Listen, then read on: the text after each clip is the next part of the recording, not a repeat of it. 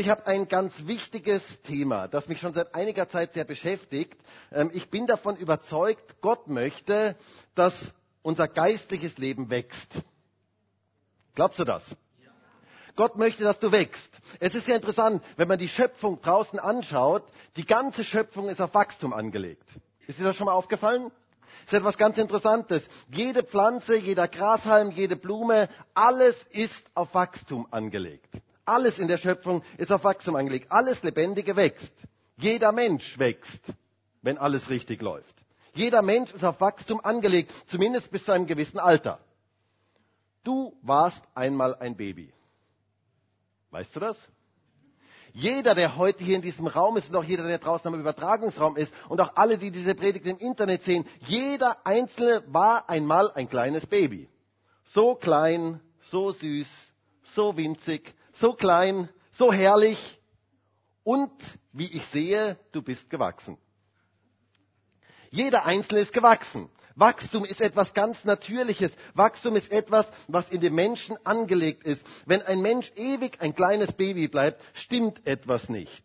Es ist normal, wenn man wächst.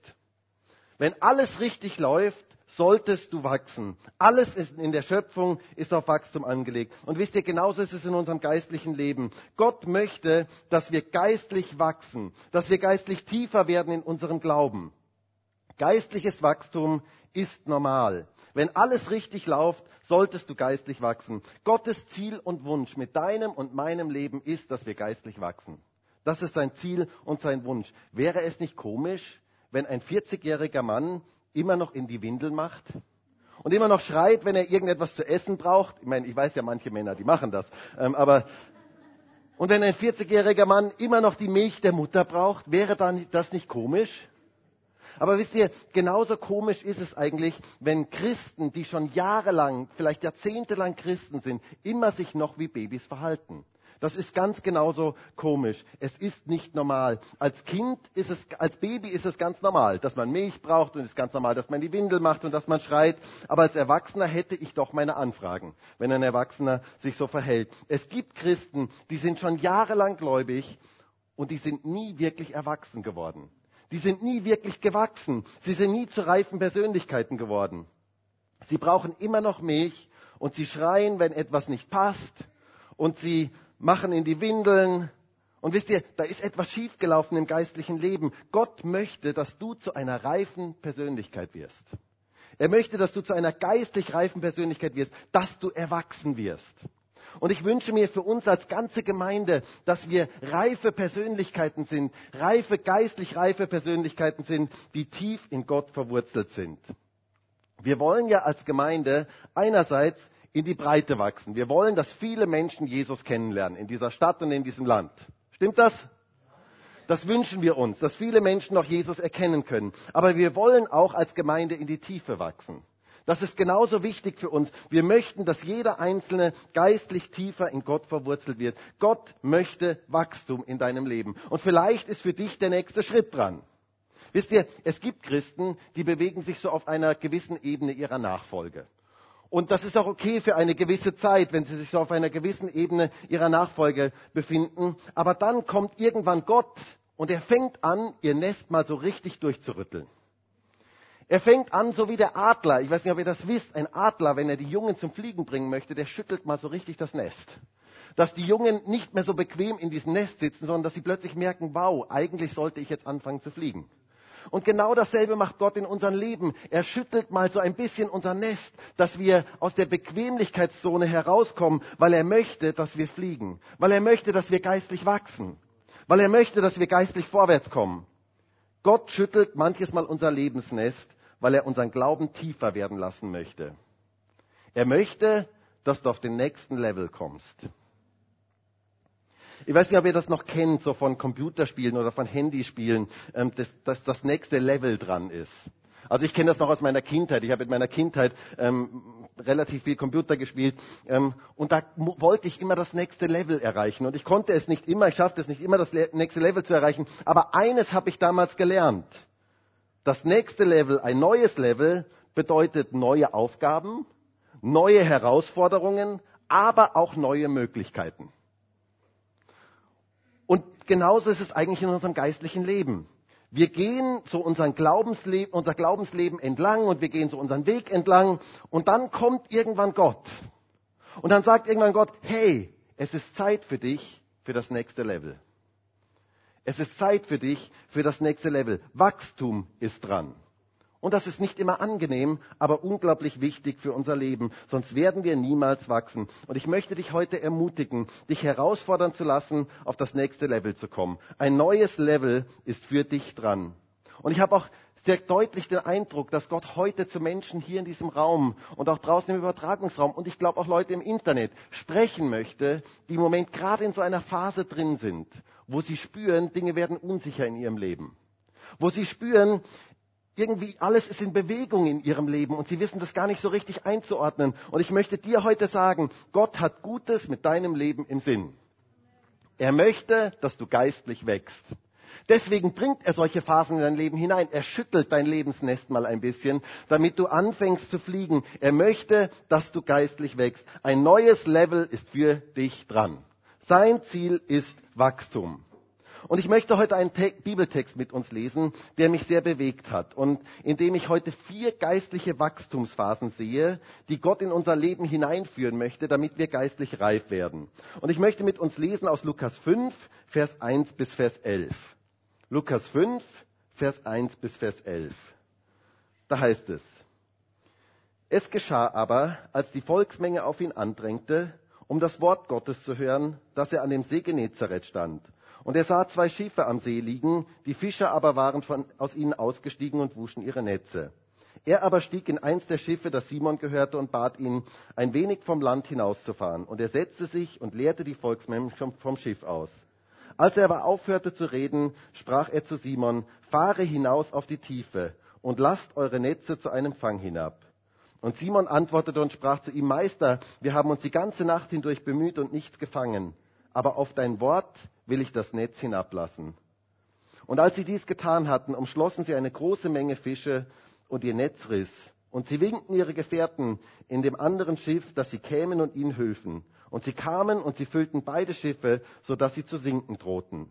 Als aber Simon Petrus es sah, fiel er zu den Knien Jesu nieder und sprach, Geh von mir hinaus, denn ich bin ein sündiger Mensch, Herr.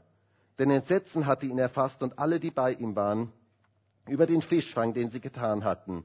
Ebenso aber auch Jakobus und Johannes, die Söhne des Zebedäus, die Gefährten von Simon waren. Und Jesus sprach zu Simon, fürchte dich nicht, von nun an wirst du Menschen fangen. Und als sie die Schiffe ans Land gebracht hatten, verließen sie alles und folgten ihm nach. Ein langer Abschnitt, aber ich glaube ein unglaublich beeindruckender Text. Jesus tat ein gewaltiges Wunder und offenbarte sich dem Petrus in einer ganz neuen Art und Weise.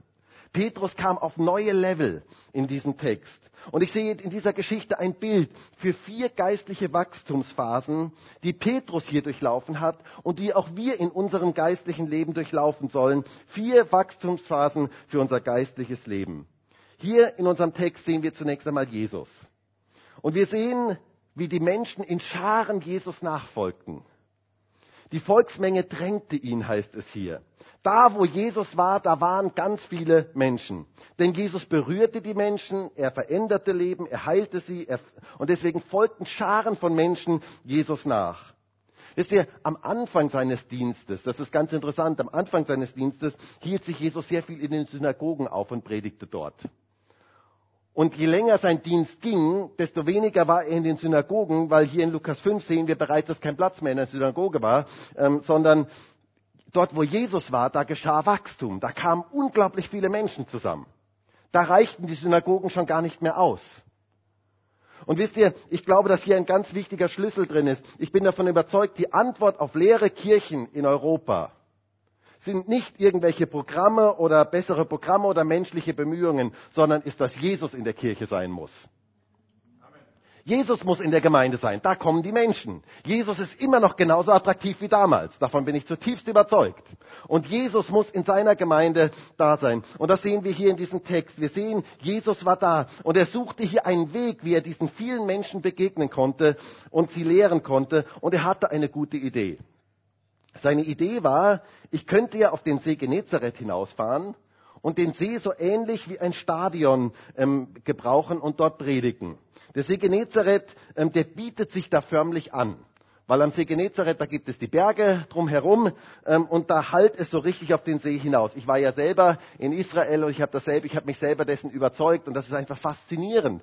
Ähm, und er hatte diese Idee, das Wasser würde seine Stimme tragen ähm, und so könnte er ohne Mikrofon und ohne Lautsprecheranlage zu Tausenden von Menschen dort predigen. Und dann sehen wir in unserem Text einen Mann, einen Unternehmer, Simon oder auch wie Petrus, wie er später genannt wird. Und er kommt aus Bethsaida ähm, und hat dann auch ein Haus in Kapernaum und er wohnte dort mit seiner Frau und seiner Schwiegermutter und war Fischer auf dem See Genezareth. Und wir sehen in diesem Text vier geistliche Wachstumsphasen im Leben von diesem Petrus, von diesem Simon und vier geistliche Wachstumsphasen, die auch wir in unserem Leben durchgehen sollen, damit wir gut geistlich wachsen können. Und das möchten wir uns mal etwas genauer anschauen. Phase Nummer eins. Die erste Phase ist Jesus nett finden. Jesus nett finden. Wir lesen davon in Vers 1 bis Vers 3. Da heißt es, es geschah aber, als die Volksmenge auf ihn andrängte, um das Wort Gottes zu hören, dass er an dem See Genezareth stand. Und er sah zwei Schiffe am See liegen. Die Fischer aber waren aus ihnen ausgestiegen und wuschen ihre Netze. Er aber stieg in eins der Schiffe, das Simon gehörte, und bat ihn, ein wenig vom Land hinauszufahren. Und er setzte sich und lehrte die Volksmengen vom Schiff aus. Ich behaupte einmal, Petrus fand Jesus ganz nett. So sehr sympathisch denn er benimmt sich Jesus gegenüber sehr, sehr nett. Ich weiß nicht, ob er das in der Geschichte so ein bisschen gemerkt hat. Jesus stieg in sein Boot und der Petrus war gerade dabei, die Netze zu säubern. Er hatte die ganze Nacht äh, gefischt und nichts gefangen. Und jetzt kam Jesus und er wollte eine lange Predigt halten. Es war Zeit, äh, Feierabend zu machen. Petrus war so richtig fertig. Petrus wollte nur noch nach Hause gehen. Das war sein einziges Ziel, nach Hause zu gehen. Er war müde, er hatte die ganze Nacht gearbeitet, er hatte nichts gefangen, es war, er war frustriert, er war müde. Weißt du, kannst du dir das vorstellen? Du hast eine ganze Nacht gearbeitet, ohne irgendwelchen Erfolg. Kannst du dir das vorstellen, wie man sich da fühlt? Also das ist nicht gerade sehr angenehm. Eine ganze Nacht umsonst gearbeitet. Er war total frustriert. Petrus kam gerade von der Nachtschicht total fertig, wollte nur noch ins Bett. Und dann kam Jesus und sagte, du Simon, du hast ja gerade Feierabend. Das trifft sich gut. Ich brauche dein Boot. Ich hätte gerne dein Boot. Ich bräuchte mal dein Boot. Nun wisst ihr, Petrus und Jesus kannten sich ja schon. Ähm, Petrus war sehr beeindruckt. Ein Kapitel davor hatte er seine Schwiegermutter geheilt, die Schwiegermutter des Petrus. Und Petrus schien seine Schwiegermutter zu mögen. Zumindest hatte er nichts dagegen, dass er sie geheilt hat. Ähm, und jetzt war, sehr, sehr, jetzt war er sehr, sehr frustriert. Er hatte die ganze Nacht gearbeitet und nichts gefangen. Und da stand Jesus und sagt, Petrus, bitte leih mir dein Boot. Ich habe eine Idee, ich möchte auf den See hinausfahren und so weiter. Ähm, ich möchte dort auf den vielen Menschen predigen, zu den vielen Menschen sprechen und ich brauche dein Boot.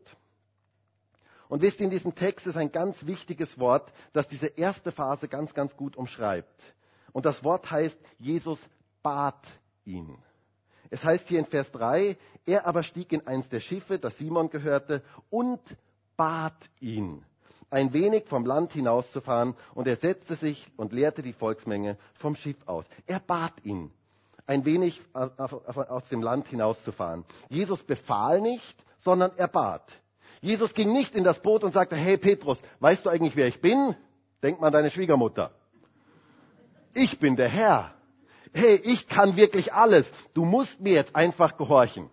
So kommt Jesus nicht daher, sondern er ist unglaublich höflich. Er bittet ihn. Du Petrus, ich weiß, du bist ziemlich fertig, du hast eine ziemlich lange Nacht gehabt, ähm, du, du bist ziemlich frustriert, aber bitte darf ich dein Boot haben. Ich möchte ein bisschen hinausfahren und predigen. Und es, kommt, es ist hier ganz klar in dieser ersten Phase sehr, sehr klar, Petrus ist der Chef. Es ist sein Boot und Jesus respektiert das. Petrus muss überhaupt nichts. Er bekommt auch kein Donnerwetter oder irgendetwas, sondern Jesus kommt ganz höflich und bittet ganz, ganz freundlich, du könntest du dir vorstellen, mich hinauszufahren. Und Petrus sagt ja. Aber es ist ganz klar, in diesem ersten Punkt, in dieser ersten Phase ist ganz klar, Petrus ist der Chef. Er ist der Chef auf dem Platz. Es ist sein Boot, sein Geschäft und er kann Ja oder Nein sagen, Jesus sympathisch zu finden. Das ist die erste Phase. Jesus nett finden. Petrus findet Jesus nett und Jesus bittet ihn und er tut das, was Jesus ihn bittet. Aber dann kommt die zweite Phase. Da verändert sich etwas in unserer Geschichte, wenn ihr das vielleicht so ein bisschen mitverfolgen könnt. In Vers 4 heißt es hier.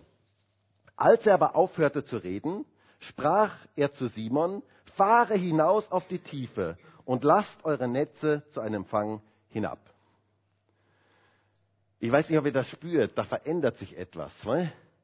Da ändert sich der Tonfall. Jesus bittet nicht mehr, sondern es ist sehr direktiv. Er spricht Simon sehr direktiv an. Das ist ein Befehl. Ganz interessant, das unterscheidet sich eindeutig von der höflichen Bitte, die er am Anfang hatte. Petrus hat natürlich immer noch die Möglichkeit, diesen Befehl zu verweigern, aber ich glaube, Jesus spürte, Petrus ist bereit für das nächste Level. Petrus ist bereit, ein Level weiterzugehen. Er ist bereit zu wachsen. Nächstes Level ist für ihn dran. Dieser Simon wächst in der Beziehung zu Jesus und Jesus ist bereit, mit ihm einen Schritt weiterzugehen. Und er befiehlt ihm etwas und ich muss ganz ehrlich sagen, es ist ein ziemlich dummer Befehl. Ich sage das jetzt mal so.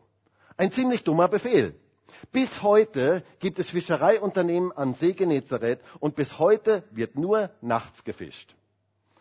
Das ist etwas, was jeder Fischer eigentlich weiß. Kein Fischer käme auf den Gedanken, tagsüber zu fischen. Kein Fischer. Wenn du heute zu dem Fischer, zu den, den Fischern dort am See Genezareth erzählst, heute 2000 Jahre danach, ähm, dass, du dass du tagsüber fischen möchtest, werden sie dich auslachen und sie werden über deine Unwissenheit den Kopf schütteln. Tagsüber fischen, das geht gar nicht. Und deswegen hatten sie ja auch die ganze Nacht gefischt. Sie hatten ja genau das getan, die ganze Nacht gefischt und sie waren müde, frustriert und sie hatten nichts gefangen und sie waren gerade dabei, die Netze zu säubern und gerade waren die Netze sauber. Das heißt, es war gerade Zeit, fertig zu sein. Und da kommt Jesus und gibt ihnen einen ganz eigenartigen Befehl. Einen ganz, ganz eigenartigen Befehl. Er sagt hier ähm, zu ihnen, dass sie hinausfahren sollen auf das Meer, auf, die, auf den See und dass sie dort fischen sollen am Tag. Und die Antwort von Petrus ist interessant, denn Petrus hatte sich hier verändert. Es hat hier schon eine Veränderung in seinem Herzen stattgefunden. Es heißt hier in Vers 5, und Simon antwortete und sprach, Meister, wir haben uns die ganze Nacht hindurch bemüht und nichts gefangen, aber auf dein Wort will ich das Netz hinablassen. Ich weiß nicht, ob ihr hier die Veränderung spürt. Das erste Mal, was Petrus hier sagt, ist, er sagt Meister. Meister. Dieses Wort kommt gar nicht so häufig im Neuen Testament vor, ähm, aber es bedeutet wörtlich übersetzt der darüberstehende oder der Chef oder der Vorgesetzte. Er sagt quasi, du bist mein Chef. Und was du sagst, das tue ich.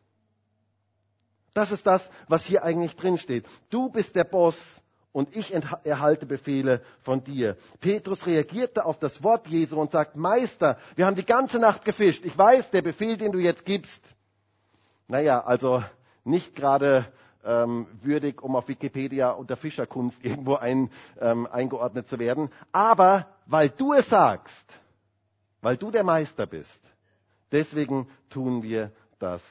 Ich ordne mich deiner Herrschaft unter. Und wisst ihr, das ist Wachstumsziel Nummer zwei in unserem geistlichen Leben, dass wir uns der Herrschaft Jesu in unserem Leben unterordnen dass wir Jesus zum Herrn unseres Lebens machen, dass er bestimmen darf in unserem Leben. Und Petrus erlebte ja sofort, dass auf Grundlage von dieser, dieser Herrsch, diesem Herrschaftswechsel, wo er sagt, du bist der Meister und du darfst bestimmen, dass plötzlich ein gewaltiger Segen in sein Leben hineinkam. Es heißt hier in Vers 6, und als sie dies getan hatten, umschlossen sie eine große Menge Fische und ihr Netz riss und sie winkten ihren Gefährten in dem anderen Schiff, sodass sie kämen und ihnen hülfen. Und sie kamen und füllten beide Schiffe, sodass sie zu sinken drohten.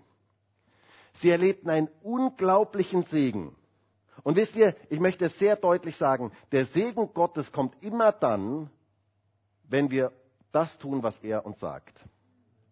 Da liegt der Segen drauf. Da liegt Gottes Segen auf unserem Leben. Ich glaube immer noch, dass es das ganz Normale ist heutzutage im Fischereigeschäft am See Genezareth, dass man nachts fängt, dass man nachts die meisten Fische fängt. Das ist das Normale. Aber dieser scheinbar komische Befehl, sinnlose Befehl, hat im Endeffekt zur, hat im Endeffekt eine erzieherische Komponente. Jesus wollte überprüfen, lieber Petrus, dass du Meister zu mir sagst, meinst du das auch wirklich?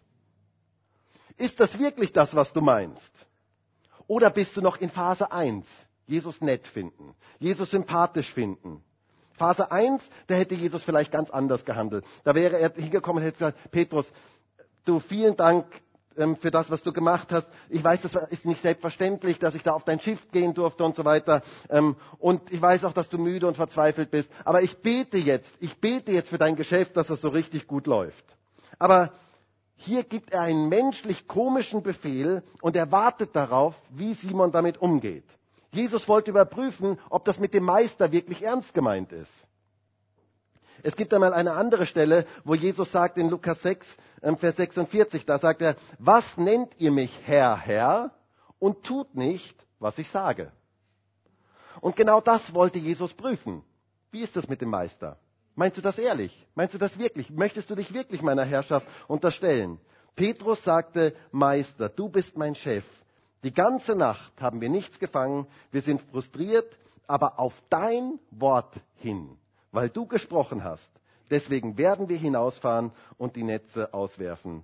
Und er erlebte den Segen des Gehorsams. Wisst ihr, da liegt ein gewaltiger Segen drauf, wenn wir gehorsam sind dem, was Gott in unser Leben hineinspricht. Der Segen Gottes kommt dort, wo wir uns der Herrschaft Gottes in unserem Leben unterstellen. Mancher möchte gerne Segen Gottes erleben. Aber es geht nicht, wenn wir uns nicht Jesus, der Herrschaft Jesu unterstellen, Jesus zum Herrn unseres Lebens machen. Er möchte der Herr deines Lebens sein. Er möchte der Herr deiner Finanzen sein. Er möchte der Herr deiner Beziehungen sein. Er möchte Herr deiner Zeit sein. Er möchte Herr deiner Arbeit sein. Er möchte Herr in deinem Leben sein. Und die Frage ist, möchtest du dich seiner Herrschaft unterstellen? Das ist die große Frage. Ich möchte dich mal fragen, wenn du dein Leben mit einem Auto vergleichst, welchen Platz hätte Jesus in deinem Lebensauto? Hinten im Kofferraum? Ich möchte ihn ja auch noch irgendwie dabei haben. Ich bin ja auch irgendwie Christ. Ich treffe immer mal wieder Leute, die sagen, ja, ich bin ja auch irgendwie Christ. So hinten im Kofferraum, da darf er sein. Oder darf er auf der Rückbank sein? Er darf hinten ähm, auf der Rückbank sein, er darf mit dabei sein. Es ist gut, wenn man ihn mit dabei hat. Oder darf er vielleicht auf dem Beifahrersitz sein? So wie wenn ich in meinem Auto oder in unserem Auto fahre, Christine manches Mal auf dem Beifahrersitz sitzt und dann Dinge kommentiert. Alle Männer wissen jetzt, wovon ich rede. Ähm, und vielleicht irgendwelche Dinge sagt und sagt, ähm, das müsstest du so machen und das müsstest du so machen. Oder auch vielleicht sehr sinnvolle Tipps gibt. Ihr wisst ja, dass ich keine sehr gute Orientierung habe und ich bin so dankbar, wenn Christine dann manches Mal mir gute Tipps gibt ist Jesus so auf dem Beifahrersitz unseres Lebens. Dass wir sagen, ja, ich bin dankbar, wenn er mal mir was sagt, ich bin dankbar, wenn er mal in mein Leben hineinredet, ähm, ich bin dankbar, wenn er Dinge kommentiert, manches Mal vielleicht auch nicht, ähm, ähnlich wie, ja, okay. Ähm, oder darf Jesus das Steuerrad haben? Darf Jesus das Lenkrad in deinem Leben haben? Und wisst ihr, darum geht es eigentlich. Das ist diese zweite Phase, das Lenkrad Jesus zu übergeben, ihn zum Herrn des Lebens zu machen, zu sagen, du darfst bestimmen in meinem Leben. Welchen Platz hat Jesus in deinem Leben? Übergib ihm doch das Lenkrad. Dass er bestimmen darf. Sag, Herr, ich möchte, dass du mein Leben steuerst. Du sollst Herr sein. Ich unterordne mich deiner Herrschaft. Das ist Phase 2. Es ist dieses Gebet im Vater unser, dein Reich komme und dein Wille geschehe in meinem Leben. Wisst ihr, Reinhard Bondke erzählte einmal, dass er früher ähm, in der Anfangszeit seines Dienstes häufig seine eigenen Pläne machte. Und dann betete er, Herr, bitte segne du meine Pläne. Und er erzählte, manches Mal segnete Gott seine Pläne und manches Mal nicht. Und dann irgendwann kam er drauf, er muss das verändern. Er sollte Gott erstmal fragen, Herr, was sind eigentlich deine Pläne? Und er sagte, ab dem Punkt, wo er erkannt hat, was sind Gottes Pläne, war immer Gottes Segen drauf. Weil Gott segnet seine Pläne. Und ich glaube, es ist so wichtig, Gott zu fragen, Herr, deine Pläne sind so wichtig für mein Leben. Ich möchte dir das Lenkrad meines Lebens überlassen. Und vielleicht bist du heute hier und du hast jetzt Probleme in deiner Familie. Wie wäre es, Gott nicht nur auf dem Beifahrersitz zu lassen, sondern zu sagen, Herr, ich übergebe dir das Lenkrad meiner Familie. Ich übergebe dir das Lenkrad meiner Finanzen. Ich übergebe dir das Lenkrad meiner Zeit, wofür ich meine Zeit ausgeben soll. Ich übergebe dir das Lenkrad meines Lebens. Ich glaube, da liegt ein unglaublicher Schlüssel für unser Leben drin. Jemand hat mal gesagt, Gott möchte keine Rolle in unserem Leben spielen, sondern er möchte der Regisseur sein. Hast du es gehört? Gott möchte keine Rolle in deinem Leben spielen, sondern er möchte der Regisseur sein. Er möchte Herr sein, bestimmen. Überlass ihm den Fahrersitz deines Lebens. Übergib ihm dein Leben ganz. Sag, Herr, dein Wille geschehe in meinem Leben und nicht meiner. Und ich möchte dir ein Geheimnis sagen. Gott hat immer das Beste mit unserem Leben im Sinn. Weißt du das? Wenn wir ihm das Lenkrad unseres Lebens übergeben, hat er immer das Beste mit unserem Leben im Sinn. Er möchte dir Gutes geben. Er hat Gutes mit deinem Leben vor. Es ist nicht so, wenn du ihm das Lenkrad übergibst, dann wird er dich in irgendeinen Straßengraben ähm, steuern. Sondern er weiß, was der richtige Weg ist. Und deswegen ist es nur gut, ihm den Fahrersitz zu übergeben. Und wie wäre es heute in diesem Gottesdienst? Wenn du jetzt spürst, eigentlich sitze ich am, wenn ich ganz ehrlich bin, sitze ich am Fahrersitz meines Lebensautos. Wie wäre es, wenn du dich heute einfach mal erhebst und sagst, Herr, ich übergebe dir jetzt mein ganzes Leben.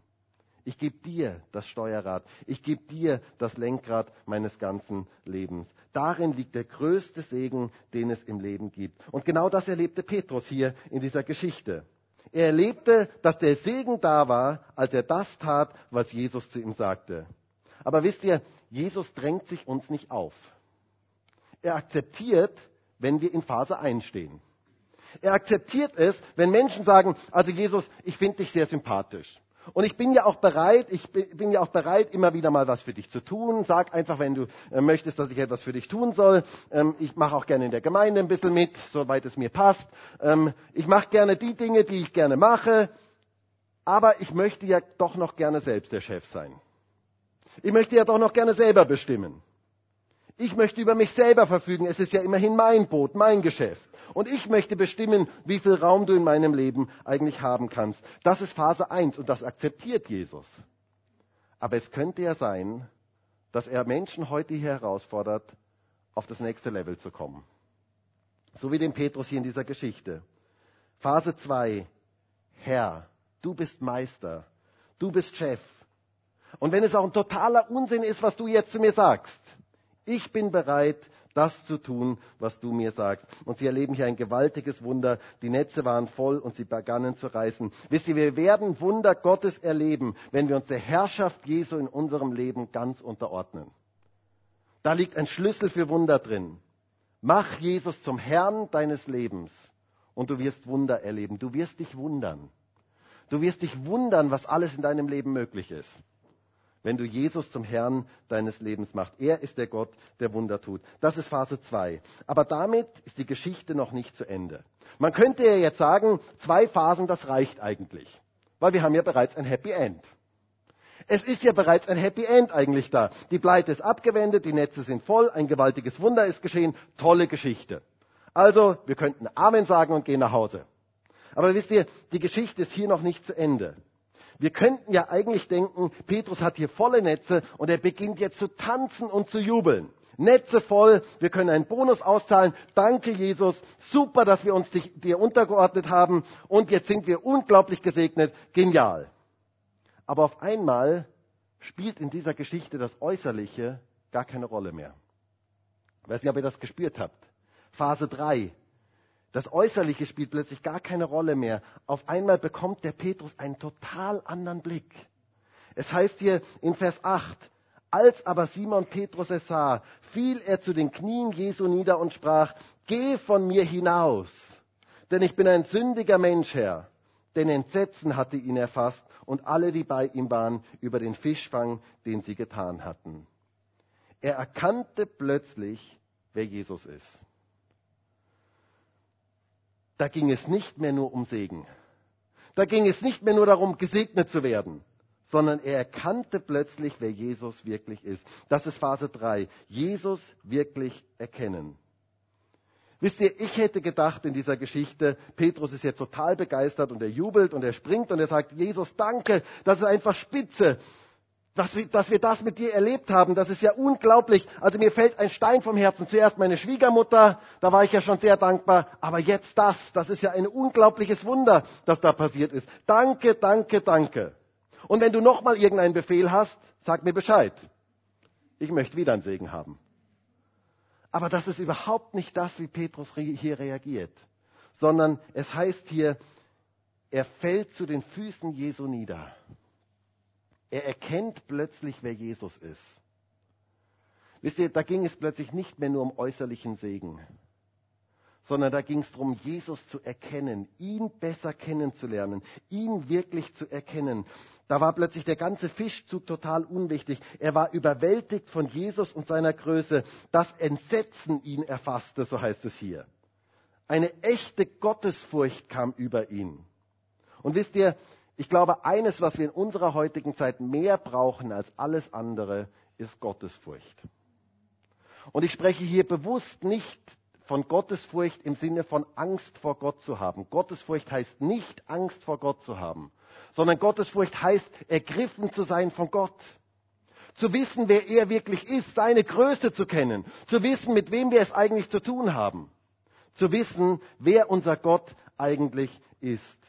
Und das brauchen wir in unserer heutigen Zeit wieder ganz neu zu erkennen, wie groß Gott ist, wie mächtig Gott ist, was Gott alles möglich ist. Das ist eigentlich Gottesfurcht. Ehrfurcht vor Gott zu haben, Gottes Größe und Kraft zu erkennen. Und Petrus erkannte hier, wie groß und mächtig Jesus ist. Und er fiel zu den Füßen Jesu nieder. Er erkannte Gottes Heiligkeit. Und er erkannte in diesem Licht, in diesem Licht von Gott, erkannte er seine eigene Fehlerhaftigkeit. Und das brauchen wir immer wieder ganz neu. Gott so persönlich zu begegnen.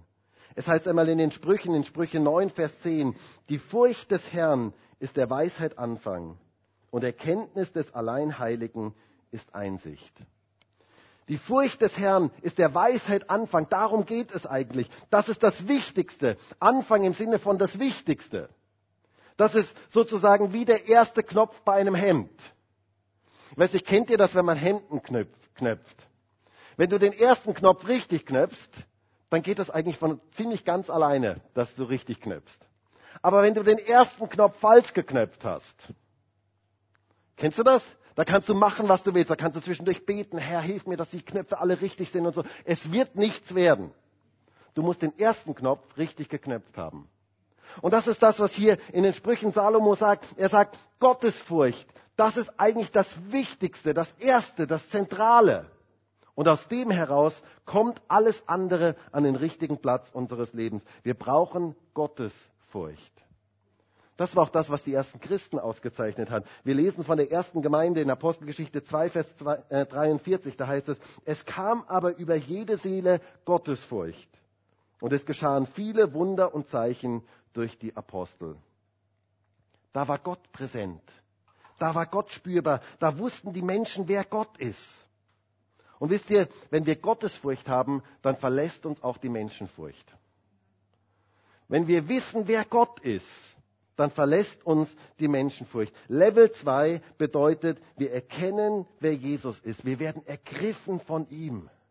Wir sind ergriffen von ihm.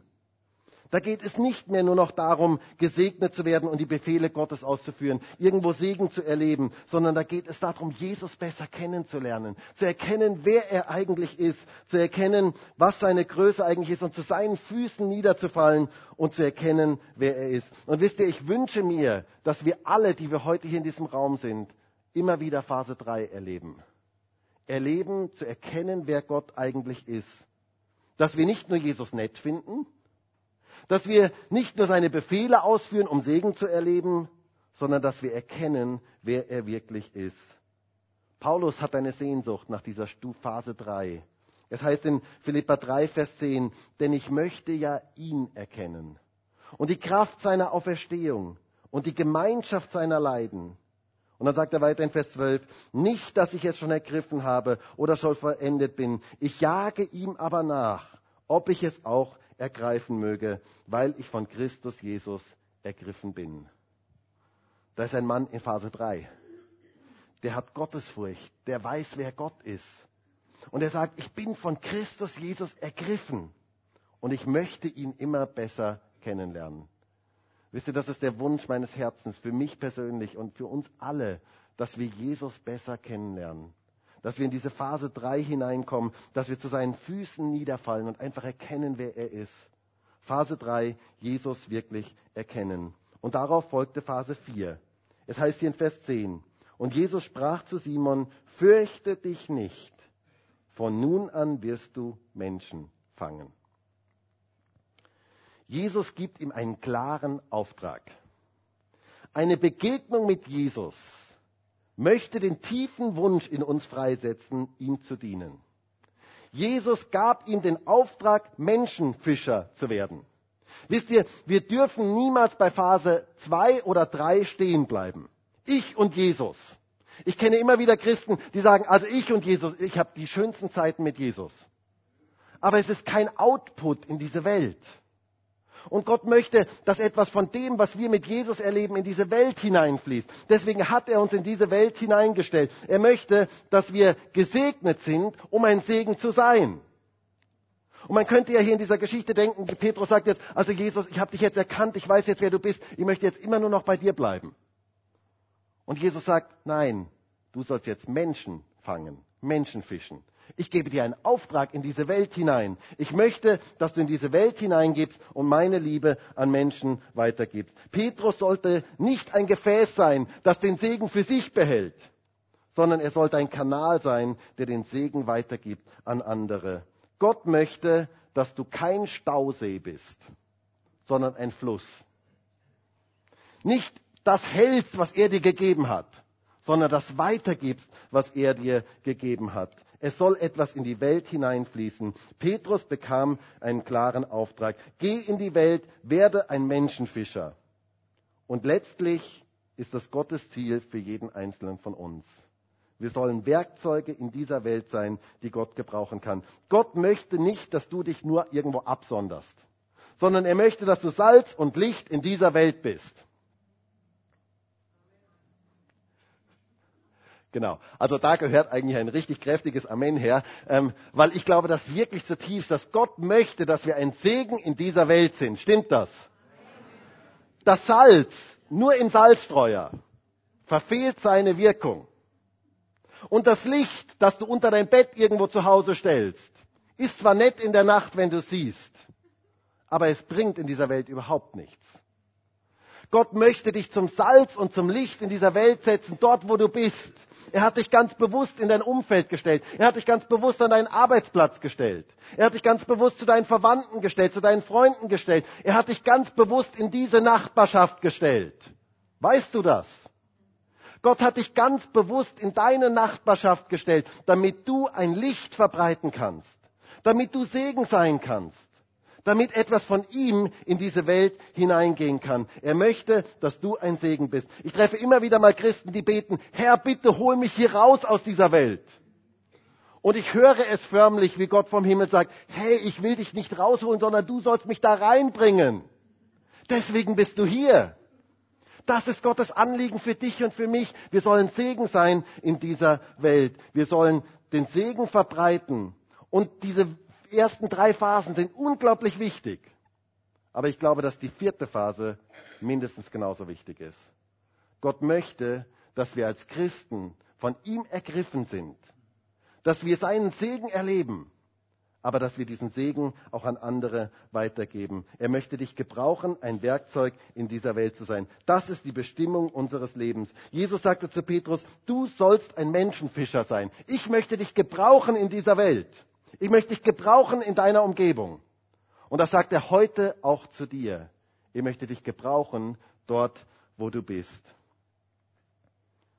Ich möchte zum Schluss kommen. Und ich möchte dich fragen, wo stehst du heute? Bei welcher Wachstumsphase stehst du? Gott möchte, dass wir geistlich wachsen. Er möchte nicht, dass du ewig ein geistliches Baby bleibst, sondern er möchte, dass du geistlich wächst. Und vielleicht ist für dich das nächste Level dran. Und ich habe wirklich so gebetet heute für diesen Gottesdienst, dass Gott heute zu Menschen ganz persönlich redet und dir heute ganz persönlich zeigt, was das nächste Level in deinem Leben ist. Was jetzt dran ist in deinem Leben. In welcher Phase befindest du dich gerade und was ist das nächste Level, das jetzt für dich dran ist? Findest du Jesus nett?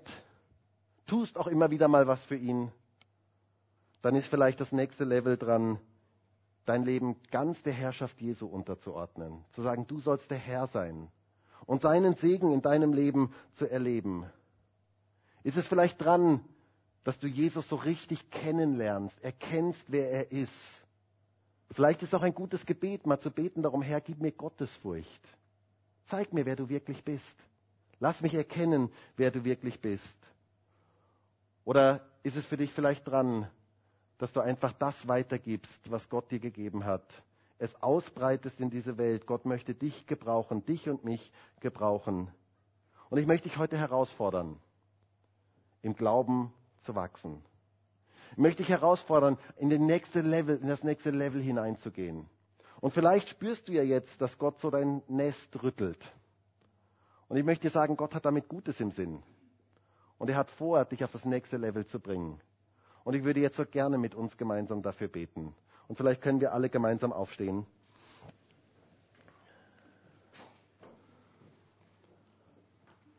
Und Herr, ich danke dir für jeden, der heute hier in diesem Raum ist. Auch jeden, der draußen im Übertragungsraum ist, auch jeden, der die Predigt im Internet sieht. Ich danke dir dafür, dass du gute Gedanken über jeden Einzelnen von uns hast, dass du Gutes vorhast mit unserem Leben. Und ich danke dir dafür, dass du uns geistlich wachsen lassen möchtest. Herr, du möchtest, dass wir geistlich tiefer werden. Und ich bitte dich darum, dass du mit deinem Heiligen Geist in unserem Leben wirken kannst, dass wir geistlich auf das nächste Level kommen, dass wir geistlich wachsen können in das hinein, was du hast für uns. Und ich danke dir für diese Geschichte heute, die so ein Bild sein kann für diese vier Wachstumsphasen, die du immer wieder neu in unser Leben hineinbringen möchtest. Und du weißt jetzt, wo jeder Einzelne steht, der heute hier in diesem Gottesdienst ist. Und Herr, du kennst auch diejenigen, wo du das Nest im Moment schüttelst und wo du eigentlich Gutes mit unserem Leben im Sinn hast, dass wir fliegen, dass wir weiterkommen, dass wir tiefer werden in unserem Glauben. Herr, und ich bitte dich darum, dass du uns alle miteinander geistlich wachsen lässt, auf das nächste Level kommen lässt, dass wir tiefer in der Beziehung mit dir wachsen können, dass wir dich mehr erleben können und dass wir ein Segen in dieser Welt sein können. Herr, das wünsche ich mir für jeden Einzelnen von uns, für mich ganz persönlich. Ich möchte geistlich wachsen. Ich möchte ein geistlich Erwachsener sein, den du gebrauchen kannst. Und ich bitte dich darum, dass du das anstößt in unserem Leben, was du wirken möchtest. Und ich bitte dich, Heiliger Geist, bitte rede du jetzt ganz konkret zu Menschen hier in diesem Raum, dass du ihnen zeigst, was das nächste Level ist, was jetzt dran ist. Und ich habe den Eindruck, dass hier Menschen heute sind, die sind bei dem ersten Level und du findest Jesus nett. Und du hast auch einiges für ihn getan, aber er sagt heute zu dir, ich möchte das Lenkrad haben. Ich möchte, dass du dein Leben ganz mir gibst. Und du hast die Entscheidung. Du kannst dich entscheiden, ob du ihm heute das Lenkrad deines Lebens gibst oder nicht. Aber ich möchte dir sagen, wenn du ihm das Lenkrad übergibst, dann wirst du erleben, wie sein Segen in dein Leben hineinfließt.